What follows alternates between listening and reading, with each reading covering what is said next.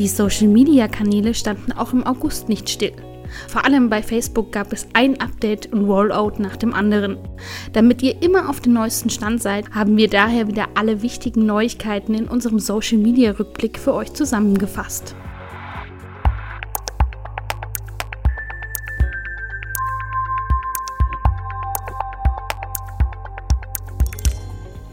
Starten wir mit Facebook. Denn nicht nur technisch, sondern auch optisch hat sich im August hier einiges getan. Bei Facebook heißt es jetzt Mobile First. Noch mehr als je zuvor. Denn durch die Anpassung des Newsfeed-Algorithmuses werden nun schnell ladende Webseiten noch mehr bevorzugt. Webseiten, die innerhalb kürzester Zeit laden, erhalten dadurch eine höhere Relevanz im Newsfeed. Falls eure Webseite also noch langsam lädt, wird sich das auch auf eurem Traffic auswirken. Dann heißt es optimieren. Dabei sind wir euch natürlich gerne behilflich. Stories liegen voll im Trend.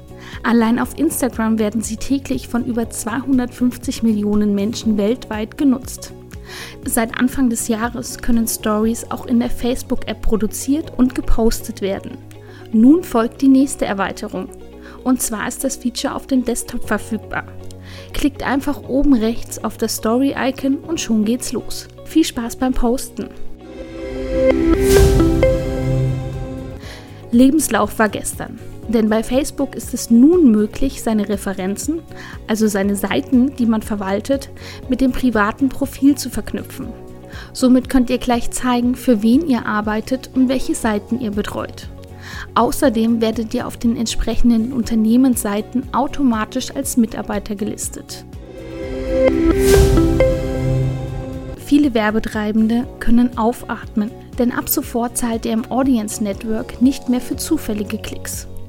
Facebook geht davon aus, dass wenn die Nutzer weniger als zwei Sekunden auf der Zielseite sind und gleich wieder zurückkehren, unbeabsichtigt geklickt haben. Wenn das passiert, fallen keine Kosten für euch an und die Klicks werden auch nicht gezählt. Außerdem werden Werbeplatzierungen, die solche unabsichtlichen Klicks erzeugen, zukünftig nicht mehr auf Facebook unterstützt. Vielleicht habt ihr es schon entdeckt. Der Newsfeed in der Facebook-App erstrahlt in einem neuen Look. Alles ist nun übersichtlicher und besser lesbar.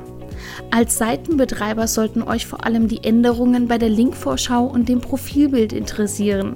Denn das Linkbild wird in der mobilen App nun über die volle Bildschirmbreite angezeigt. Außerdem erscheint der Domainname über der Linküberschrift und die Linkinformation wird grau hinterlegt. Beim Profilbild gilt es darauf zu achten, dass dieses auch in einer runden Version gut aussieht.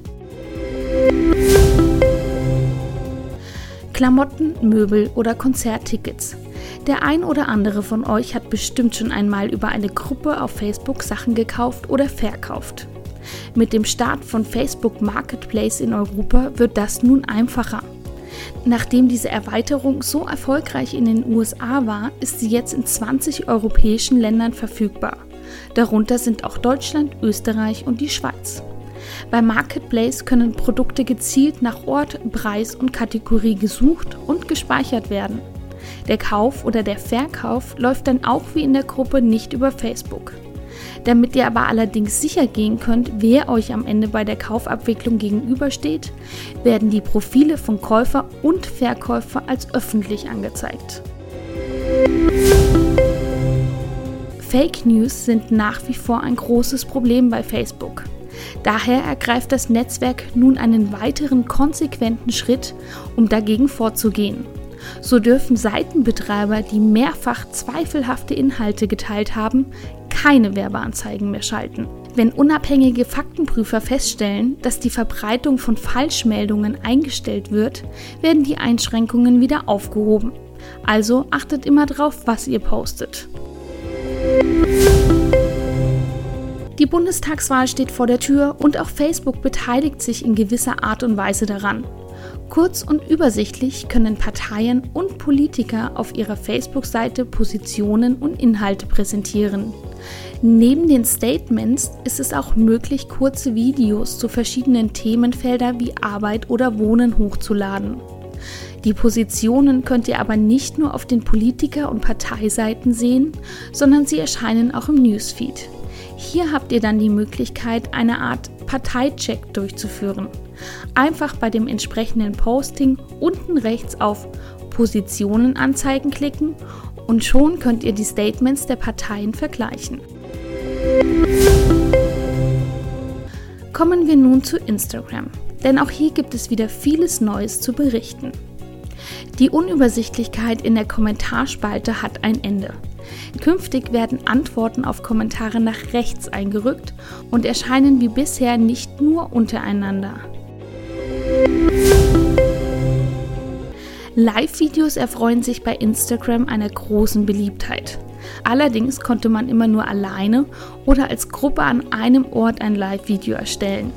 Doch wenn es nach Instagram geht, ändert sich das bald. Schon jetzt steht einer kleinen Nutzergruppe die Option einer Art Konferenzschaltung zur Verfügung. Das dazugehörige Rollout für alle folgt. Instagram wird noch interaktiver, denn ihr könnt euren Freunden jetzt mit einem Foto oder Video auf eine Nachricht antworten. Einfach unten rechts bei der Nachricht auf Antworten klicken und schon öffnet sich die Kamera. Dann könnt ihr entweder ein Foto oder ein Video erstellen und dieses mit Stickern und Filtern bearbeiten. Jetzt heißt es nur noch abschicken. Auch im August gibt es zum Thema bezahlte Kooperationen Neuigkeiten. Das Oberlandesgericht Celle hat entschieden, dass der Werbecharakter sofort erkennbar sein muss. Das heißt, schon in der ersten Zeile muss der Hinweis Werbung oder Anzeige erscheinen. Hashtags wie Ad oder Sponsored am Ende sind nicht mehr zulässig. Durch dieses Urteil ist eine bisherige Grauzone nun klar definiert. Auch Instagram selber tut etwas für die klare Kennzeichnung. Aktuell wird das Tool Branded Content getestet. Hier werden alle Werbepartner automatisch eingeblendet und unter dem Instagram-Name steht der Hinweis bezahlte Partnerschaft. Wann das Rollout zu diesem Tool erfolgt, ist allerdings noch unklar. Pinterest startete im August mit einer Neuerung durch. Denn was bisher auf Pinterest eigentlich nicht gern gesehen wurde und auch nichts gebracht hat, schlägt das Netzwerk nun selber vor. Die Verwendung von Hashtags. In der Pin-Beschreibung sind diese nun blau unterlegt und anklickbar. Allerdings empfiehlt Pinterest, die Hashtags nur in Maßen zu verwenden. Snapchat will künftig mit dem neuen Feature Crowdsurf durchstarten. Kurze Clips von verschiedenen Nutzern werden dabei zu einem Video kombiniert. Die Clips werden chronologisch verknüpft und mit einer einheitlichen Audiospur unterlegt.